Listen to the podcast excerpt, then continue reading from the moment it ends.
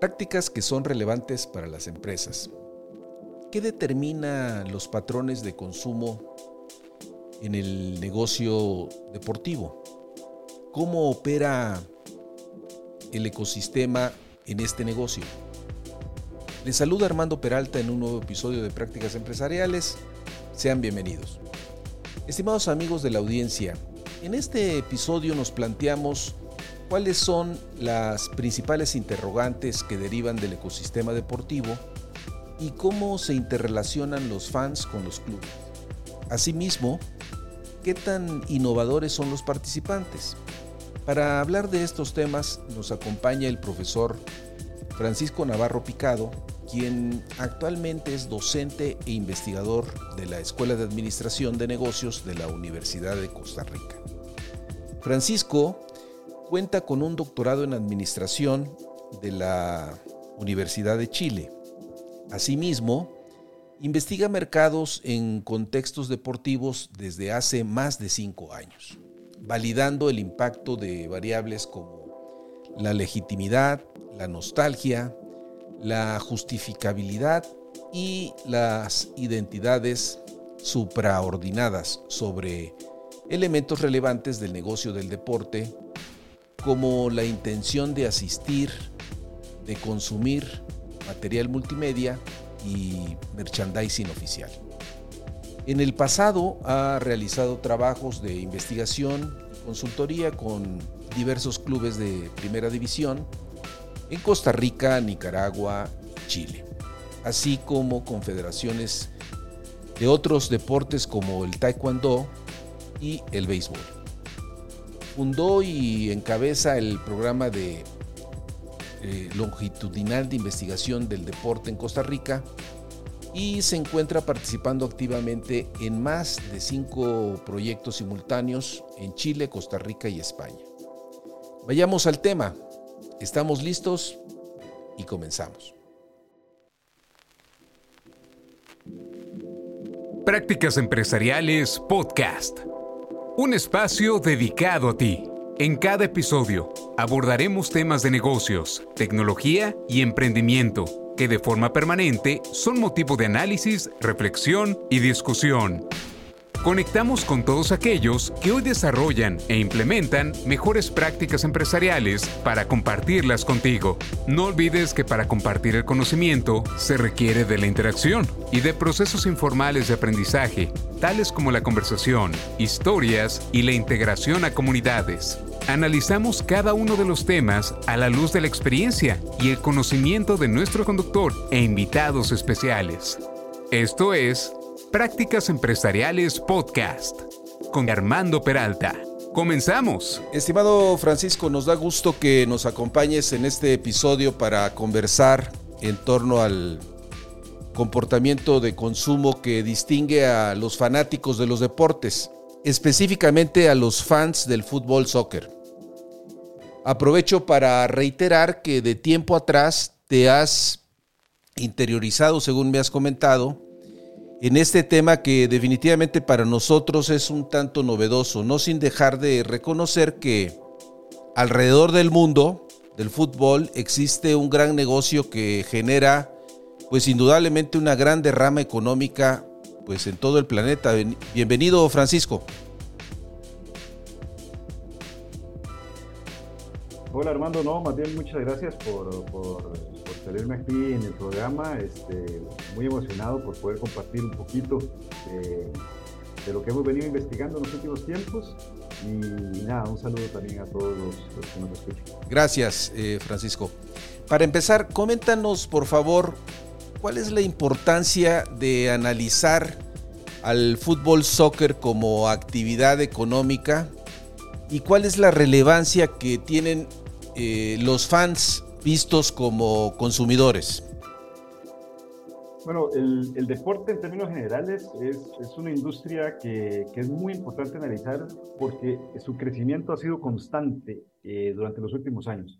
Eh, para que nos hagamos una idea, se estima que la cantidad de aficionados que tiene únicamente el fútbol como deporte es de 2.5 billones de personas, o sea, 2.500 millones de personas alrededor del mundo. Y eso eh, lo torna en el deporte más seguido a nivel planetario. De hecho, el, que le sigue está mil millones por debajo, que es el cricket, con 1,5 billones de personas eh, como seguidores o fans del deporte en específico. Por lo tanto, como industria es, sumamente grande y por eso es importante estudiar eh, el comportamiento de los aficionados eh, a este deporte, pero a, todos en general. Yo creo que el, hincha como tal es un individuo que se puede analizar indiferentemente del deporte, pero por supuesto llama mucho más la atención eh, el fútbol por, por, ser tan multitudinario. No, y además seguramente tú consideras, o al menos yo así lo veo como este, un testigo más, cómo conforme ha ido pasando el tiempo, todos estos espectáculos eh, y eventos deportivos jalan y jalan cada vez más a la audiencia, ¿no? Eh, quizá tal vez años atrás pocas veces estábamos viendo partidos del fútbol europeo, específicamente, no sé, Liga Premier o la Liga Española, en fin, ¿no? Y hoy pues todo el mundo te habla de todos sus equipos, todo el mundo está enterado. O sea, hay una fanaticada tal vez en un crecimiento que no nos hubiésemos imaginado tiempo atrás. ¿Le podrías compartir a nuestra audiencia cuáles son los factores eh, que pues afectan el comportamiento de consumo de la fanaticada y en qué consisten, Francisco? Bueno, son, muchos, pero, pero podríamos concentrarnos en algunos que efectivamente tienen una preponderancia mayor. Hay un tema de, digamos, lo que estabas mencionando es, completamente cierto, ¿verdad? Ahora, ahora digamos, la gente le da seguimiento a lo que está pasando en ligas que están a miles de kilómetros de distancia, ¿verdad? Estando aquí en Latinoamérica sabemos quiénes son los campeones de Italia, de España, etcétera, etcétera. No obstante, la localía es uno de los factores que, que impactan eh, muy fuertemente la afición. Es decir, el, el hecho de yo nacer en, un, en, un, país y en un poblado determinado tiene definitivamente un, un, impacto eh, sobre aquel equipo al que voy a seguir. Ojo, no con esto quiero decir que todo el mundo es aficionado al equipo de su ciudad. Todos sabemos de que esto no siempre sucede, pero efectivamente la, localidad tiene un impacto eh, preponderante. De hecho, esa localidad es tan impactante que por eso Latinoamérica es, es considerado un continente muy futbolero. Entonces, el nacer en Latinoamérica ya te hace mucho más propenso a que te guste el fútbol como, como deporte. Luego podemos meter otras, otras variables que, impactan eh, diferentes aristas en la vida, pero que el deporte es una de las más importantes. Por ejemplo, la nostalgia. Okay. La nostalgia es, una variable que a los seres humanos lo impacta fuertemente para desear asistir, desear ver eh, contenido multimedia de un deporte, principalmente conforme van pasando los años, ¿verdad? Lo que nos dice la ciencia es que la, nostalgia es algo que todos tenemos, pero que simplemente conforme pasa la edad y vamos acumulando vivencias, acumulando experiencias, las probabilidades de que haya detonantes nostálgicos en nuestra vida se hace cada vez mayor, ¿verdad? Porque tenemos mucho más experiencia. Y por lo tanto, efectivamente, eventos nostálgicos, la despedida de un jugador que fue una superestrella de nuestra juventud, eh, el, regreso de alguien que estuvo muchos años en el extranjero, eh, el, homenaje que se le va a hacer a una de las grandes glorias de, una selección o de un club, son cosas que definitivamente hacen que los aficionados deseen presenciar esos eventos, ojalá en el estadio. ¿Verdad? Y, y, hay otra infinidad de factores, por ejemplo, eh, que, la, cercanía que tenemos o el acceso que podemos tener, eh, digamos, en la ciencia se le llama del acceso garantizado hacia un evento. Y aquí no me voy a adelantar mucho en cuando no tenemos acceso garantizado, que lo, pienso eh, conversar tal vez ahora más adelante, pero sí cuando sí tenemos acceso garantizado. Sí. Por ejemplo, la liga local, dígase la liga de primera edición en el caso de aquí en Costa Rica o, la liga MX en el caso de ustedes allá en México, es algo a lo que tenemos mucho acceso, ¿verdad? Los noticieros, eh, las emisoras de radio, eh, los periódicos, las transmisiones en los fines de semana. Es decir, prácticamente es casi que por un bombardeo mediático que reciben los aficionados a este deporte e incluso aquellos que no son aficionados a lo largo de los días, las semanas, así haya partidos o no. Y por lo tanto, ese acceso garantizado también tiene un efecto colectivo para que la gente desee enterarse más sobre algo y desee asistir o desee presenciar eh, un evento deportivo. Entonces, aquí te he mencionado tres, ¿verdad? Que son la localidad, el acceso garantizado y la nostalgia pero esencialmente podríamos seguir hablando de muchos otros factores que van impactando y que se acumulan para que un individuo desee consumir eh, contenido deportivo. No, y además, tal como lo mencionas, el bombardeo mediático es tremendo. Pudiera ser, no sé cuál sea tu opinión, pero a la par de los noticieros eh, que todos los días tenemos en televisión, radio, etcétera, también ha proliferado con mucha fuerza todos los programas de corte deportivo, donde pues, se les dedican tiempos eh, prime, eh, analizando los partidos del fin de semana, los partidos entre semana que hay en otras ligas y toda una serie de eventos que se van presentando, ¿no? Ahora, si lo viéramos como un ecosistema donde pues compiten un sinnúmero de equipos en las distintas ligas ¿Cuál es el rol que desempeñan las federaciones a nivel local y su vínculo con la Federación Internacional en el ámbito de los patrones de consumo de los fans? ¿Habría algunos aspectos que deberíamos de observar con cierto detenimiento? Sí, El, el, principal es la enorme diferencia que existe entre la industria del deporte y otro tipo de industria. Por ejemplo, si yo estoy en la industria de, alimentos eh, y bebidas, fíjate, algún restaurante, eh, muy probablemente en las métricas que analicemos mes a mes, o en las métricas anuales, o en las métricas semestrales, nos comparemos con nuestros competidores y estemos dispuestos a hacer lo imposible para robarles market share y para ojalá que mi cadena de restaurantes sea la única y se vuelva un monopolio. En el deporte, en la industria del deporte, eso, eso es eso no puede pasar. Es decir, si yo logro que todos los demás equipos desaparezcan, yo también voy a desaparecer. Yo necesito de mis competidores para efectivamente poder vender. No puedo jugar partidos contra mí mismo y esperar que el estadio se llene. Claro. Necesito que haya competidores y además que esos competidores también sean fuertes. Porque eh, en, la industria del entretenimiento y específicamente del deporte, la incertidumbre es algo que se aprecia más. Es decir, los aficionados sienten mucho mayor emoción cuando hay un evento en donde se desconoce el resultado final. Si nosotros antes de que empiece la temporada ya sabemos que hay un equipo que ganará todos los partidos, el aficionado pierde mucho interés en eso. Mientras que en, otras industrias, más bien las, empresas buscan que eso suceda, ¿verdad? Entonces esa es la principal diferencia. Entonces, ¿cuál es el rol que tienen las federaciones eh, dentro de ese contexto? Bueno, el rol es garantizar efectivamente de que haya competitividad, garantizar de que tengan acceso a los mismos recursos todos y cada uno de los participantes de, una liga en particular. Por supuesto que hay equipos con mucho mayor nivel de, o cantidad de aficionados que generan eh, seguimiento eh, mayor tanto dentro como fuera de sus fronteras y por lo tanto la probabilidad de que esos equipos tengan eh, mayores presupuestos que otros este, e, es muy alta. No obstante, el rol de la federación es que sea competitivo, de que cada partido que llegue cada fin de semana o sea el partido por la noche, entre semana, esté cargado de emoción, esté cargado de incertidumbre.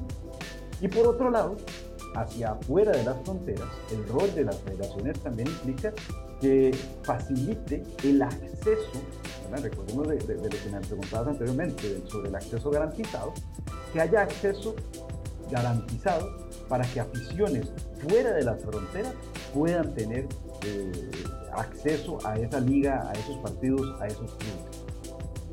Correcto. Hoy eh, que las transmisiones de partidos por televisión de las ligas de mayor peso, tal como la liga inglesa, la española, la italiana, por mencionar algunas, y que, pues ni qué decir de los torneos como la Champions en Europa o el Mundial que se celebra cada cuatro años. ¿Qué tanto pesan los ratings que se vinculan a la audiencia? ¿Y cuál es el modelo de negocio que hay por detrás donde muchos participan en la obtención de ingresos, Francisco? Bueno, es tal el peso que tienen los ratings que en algunas ligas está eh, directamente relacionado con cuánto dinero va a recibir el club al final de, la competencia. Eh, en ligas como la Liga Premier, eh, como la Liga Española y otras, han definido un modelo de repartición de, de, los recursos que se generan a lo largo de la temporada de tal manera de que aquellos clubes que consiguen generar ratings mayores van a obtener mayor cantidad de dinero. Y eso, eso pues convierte al rating en una métrica relevante para cada uno de los clubes que compiten dentro de una liga. Y por eso, digamos, estas ligas están no solo interesadas en que el, deporte sea visto en su país, están muy interesadas en que el deporte sea visto en el mundo entero. Y por eso eh, estas ligas, específicamente las top 5 del mundo, eh, Alemania, Bundesliga, eh, Premier League, la Liga Española, la, Liga de Francia y, la Serie A de Italia, empiezan a tener oficinas en mercados relevantes, ¿verdad? Todas tienen oficinas ya en el mercado estadounidense, muchas de ellas tienen oficinas en mercados asiáticos, y es por la importancia que genera cada vez más el tener un mayor número de seguidores y por ende un, rating mucho más alto del, contenido multimedia que, ellos, generan. Al mismo tiempo, hoy el contenido al que tiene acceso los aficionados eh, es, de primer nivel, ¿verdad? Las imágenes en alta definición, la cantidad de contenido en, medido en horas es impresionante, el, acercamiento que tienen los aficionados a su club preferido, a la liga en general e incluso a clubes de los cuales antes no sabíamos nada, hoy, hoy ya es todo mucho más accesible para los aficionados y eso genera mucho mayor interés y al mismo tiempo eh, mucho ritmo. Sí, eh, tal como lo señalas, eh, pareciera ser que estas o estos, estos equipos de fútbol, al igual que un poco el comportamiento de las empresas de corte global, pues se van abriendo en todo el planeta, ¿no? Van logrando mayor presencia. Bajo una perspectiva regional, incluyendo a Costa Rica y México, ¿cuál es el tratamiento mercadológico que los equipos y las federaciones le dan a los fanáticos pues en aras de generar mayores ingresos, Francisco? Bueno, hay algo muy interesante eh, que son las, rivalidades. ¿verdad? Volvemos al asunto de que en esta industria necesitamos de, mi rival para poder eh, no solo subsistir, sino generar cada vez más, más mayores ingresos. Y por lo tanto, esas rivalidades por lo general se generan regionalmente. ¿verdad? Eh, en el caso de, Costa Rica particularmente, los juegos eliminatorios de cuando recibimos a la selección mexicana eh, son, son muy, muy, muy relevantes. De hecho, es el, por lo general el ticket de más alto precio cuando jugamos eliminatorias, ¿verdad? la llegada de la selección mexicana a territorio costarricense. Pero al mismo tiempo, regionalmente entendemos y comprendemos el por qué se genera tanto, tanto eh, contenido mediático cuando la selección mexicana juega contra los Estados Unidos o cuando los Estados Unidos recibe la selección mexicana. Y por eso estos, estos torneos que se avecina de la Copa Oro termina siendo tan importante para las selecciones regionales, porque les da el acceso a competir al más alto nivel con sus vecinos. No es lo mismo que, Costa Rica que reciban su estadio a Irlanda, no es lo mismo que, México visite a Nueva Zelanda, es decir, sabemos que, el partido será de alta intensidad, que los jugadores darán todo, que, es por el crecimiento del deporte, pero, pero a todas luces genera mucho mayor expectativa eh, cuando la selección mexicana recibe a los Estados Unidos o cuando Costa Rica se enfrenta a Honduras, porque esa cercanía del rival provoca que, haya mucho mayor expectativa y, esa expectativa pues genera mayores audiencias. Sí, ahí está lo que tú señalabas al inicio, la, la importancia que tiene la rivalidad, es decir, por un lado el protagonista y por otro lado el antagonista, ¿no? Como en las buenas historias. En esta industria de del fútbol, este, ¿qué tan innovadores son los equipos y las federaciones? ¿En qué rubros eh, según los análisis que ustedes realizan, ¿en qué rubros están innovando, Francisco? Bueno, eh, eh, al puro inicio, digamos, cuando, cuando la, industria del deporte se, vio así como un negocio y empezó a crecer, lo, en lo primero que se fue trabajando fue en las instalaciones, ¿verdad? En poder brindarle al aficionado que llegaba al escenario deportivo eh, buena alimentación, buen entretenimiento en el lugar, eh, seguridad y que fuera agradable para que la gente asistiera.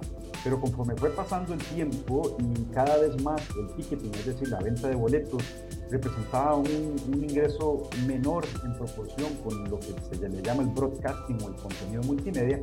Entonces hoy la innovación va mucho más por el lado de, del contenido que podemos ofrecer.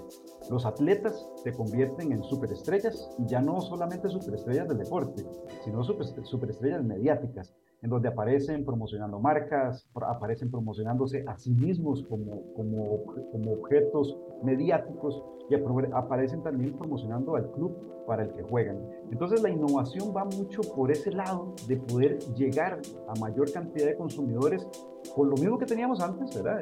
los clubes no han cambiado, las reglas del fútbol siguen siendo muy similares a cuando fue eh, inicialmente creado eh, en Inglaterra, pero mediáticamente sí, los, atletas son completamente distintos, ¿no? Hoy, hoy asumen un rol preponderante en la divulgación de contenido y, los clubes se apalancan de, de ellos para lograr llegar a esto. La otra innovación en la que se tiene mucho efecto actualmente en el deporte es en el merchandising. Fácilmente, sin importar en dónde estemos en el planeta, vamos a poder encontrar camisetas de los principales clubes del mundo. Totalmente. Y de las principales selecciones del mundo. Y de los jugadores también.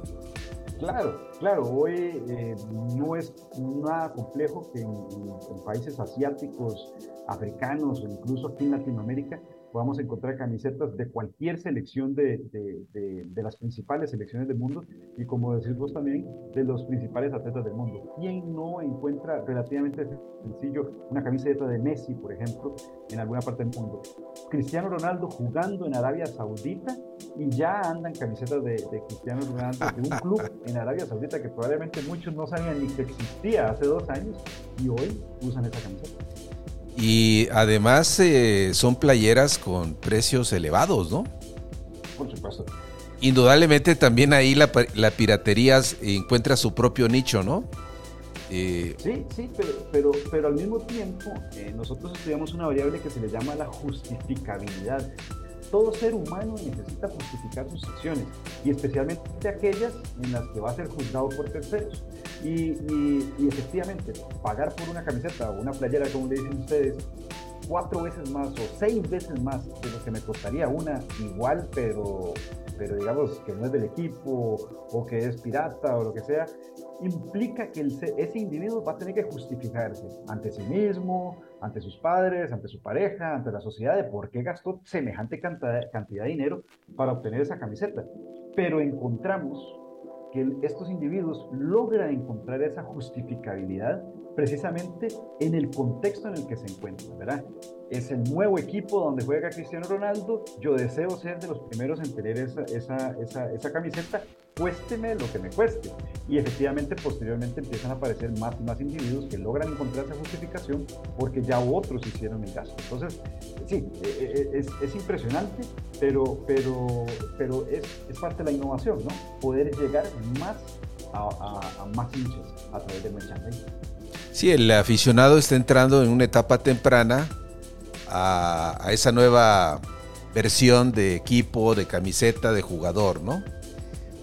Por lo eh, otro tema, este, para los que no estamos tan involucrados con los entresijos de esta industria, ¿cuál es la labor que los equipos y las federaciones desarrollan para mantener y hacer crecer eh, la masa de fanáticos, sobre todo cuando vemos que nuestros equipos regionales no alcanzan a cubrir las expectativas y los resultados cada cuatro años que los fanáticos esperan, especialmente en los mundiales, ¿no?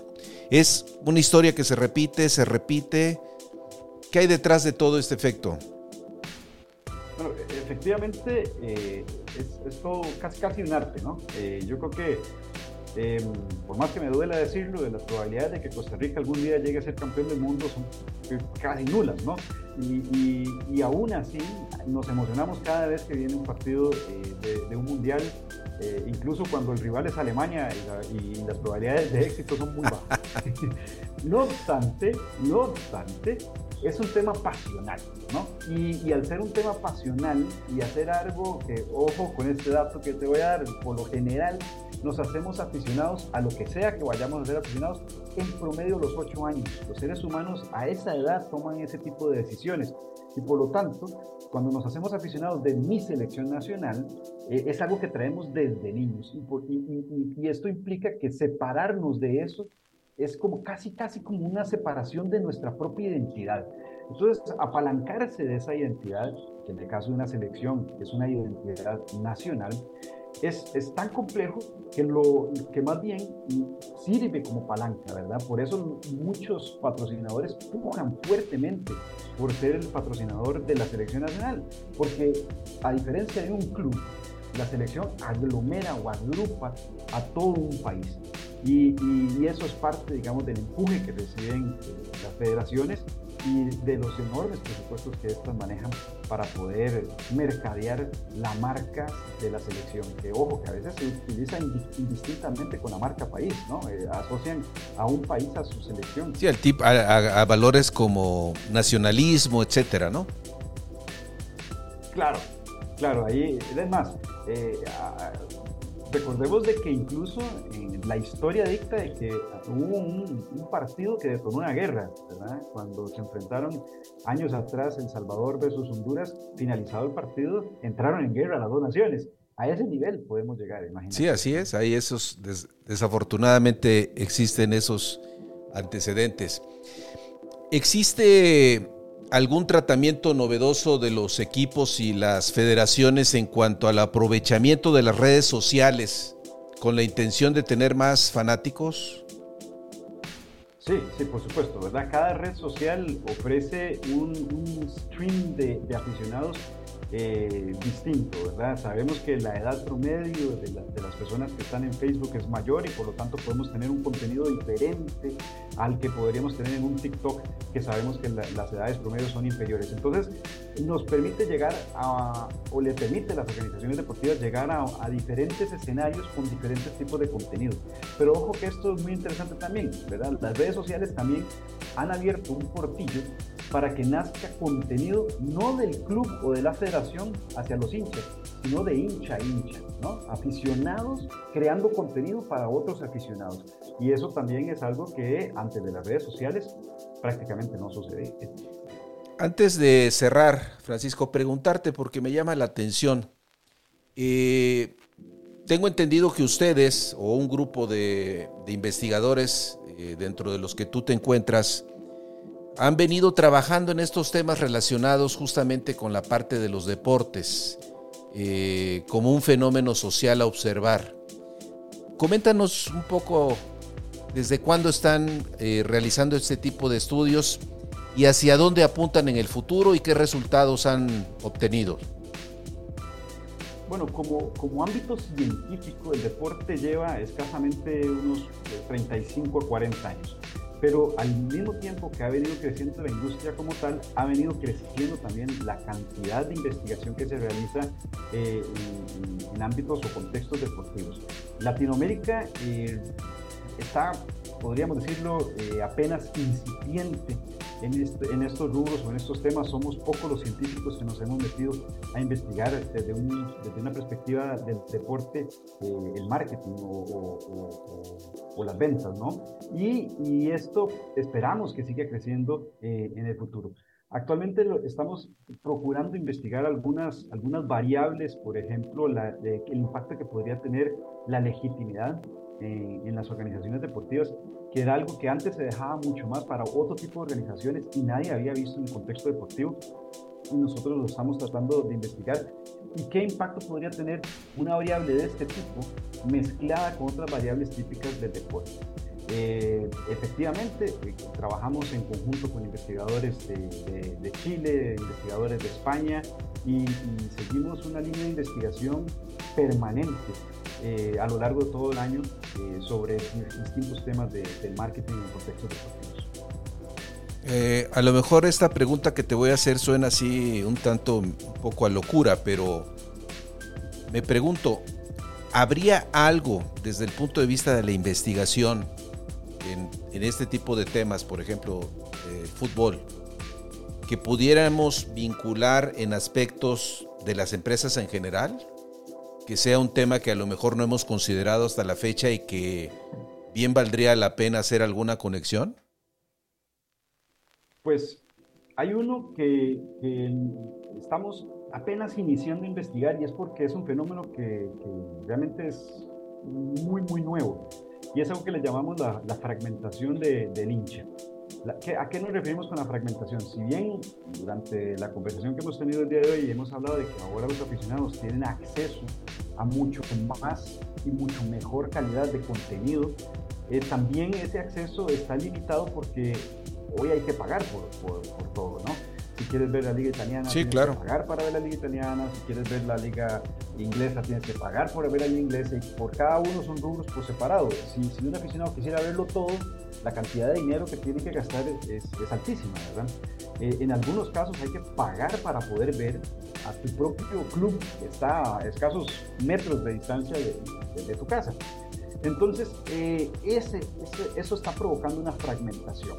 Y es una fragmentación que podría ser o ha sido este, muy importante para los clubes para generar mucho mayor revenue, ¿verdad? Porque los aficionados que se vieron obligados a pagar por ver, algo que habían visto a lo de toda su vida, decidieron pagar. Pero recordemos el dato que te dije, que los aficionados se hacen aficionados en promedio de los 8 años. Es decir, tenemos un creciente número de niños que no tienen acceso a, a todos los clubes, que no tienen acceso a todas las ligas y por lo tanto difícilmente se hagan aficionados a esa liga. Entonces, ¿qué va a pasar en el futuro? Cuando ellos tengan que tomar la decisión de pagar por ver algo que nunca han visto, probablemente la decisión va, a recaer en no pagar, ¿no? Porque si nunca lo he visto, pues voy a pagar por verlo. Entonces esa fragmentación, conforme pasen los años, va a ser muy importante. Y eh, vinculándolo, digamos, con, con, el mercado eh, tradicional, por llamarlo de alguna manera. ubiquémonos, por ejemplo, que vamos a comprarnos una paleta o, un helado en una heladería, ¿no? Y esa heladería tiene únicamente dos sabores. La toma de decisiones va a ser muy sencilla, ¿no? Lo compro o de uno o de otro. Pero cuando esa paleta de, sabores que, que, tenemos enfrente nos ofrece cientos de miles de sabores, eh, la toma de decisiones se hace muy compleja. Y por lo general el ser humano trabaja por, eh, por repetición, ¿no? Porque eso simplifica las decisiones mentales.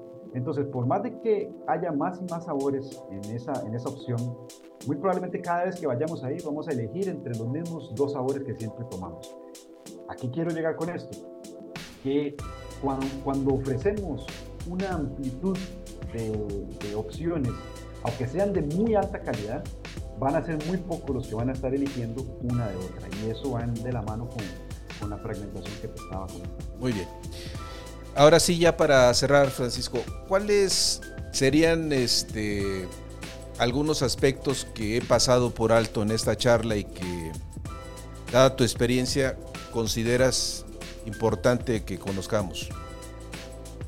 Bueno, creo que si bien no es, no es de, específico en, lo que, en lo que nosotros estamos investigando, sí es algo que ha nacido la duda en, otras conversaciones que he tenido y que considero que es muy importante, especialmente para nuestra región, y me refiero a, Latinoamérica en, en términos generales y es que la seguridad debe ser garantizada ¿no? Dentro de los escenarios eh, deportivos. a diferencia de otras latitudes en las que sabemos que ir a un evento de este tipo es básicamente por entretenimiento y, para, hacer, para presenciar un evento o un espectáculo de, alto nivel, en nuestros países todavía hoy en día eh, vamos con cierta preocupación. Y, y, eso debe eliminarse, debe erradicarse por completo para que efectivamente una industria de este tipo siga creciendo. Pues no me resta más que agradecerte, Francisco. Creo que ha sido de gran valor los comentarios que nos has compartido. Con esto nos vamos con una mejor idea sobre este tema y seguramente ya habrá oportunidad de que podamos abordar no uno, sino mucho más temas al respecto. Agradecerte nuevamente y un saludo hasta San José. No, las gracias a vos Armando y sí, espero que nos veamos pronto. Gracias, hasta luego. Chao, chao.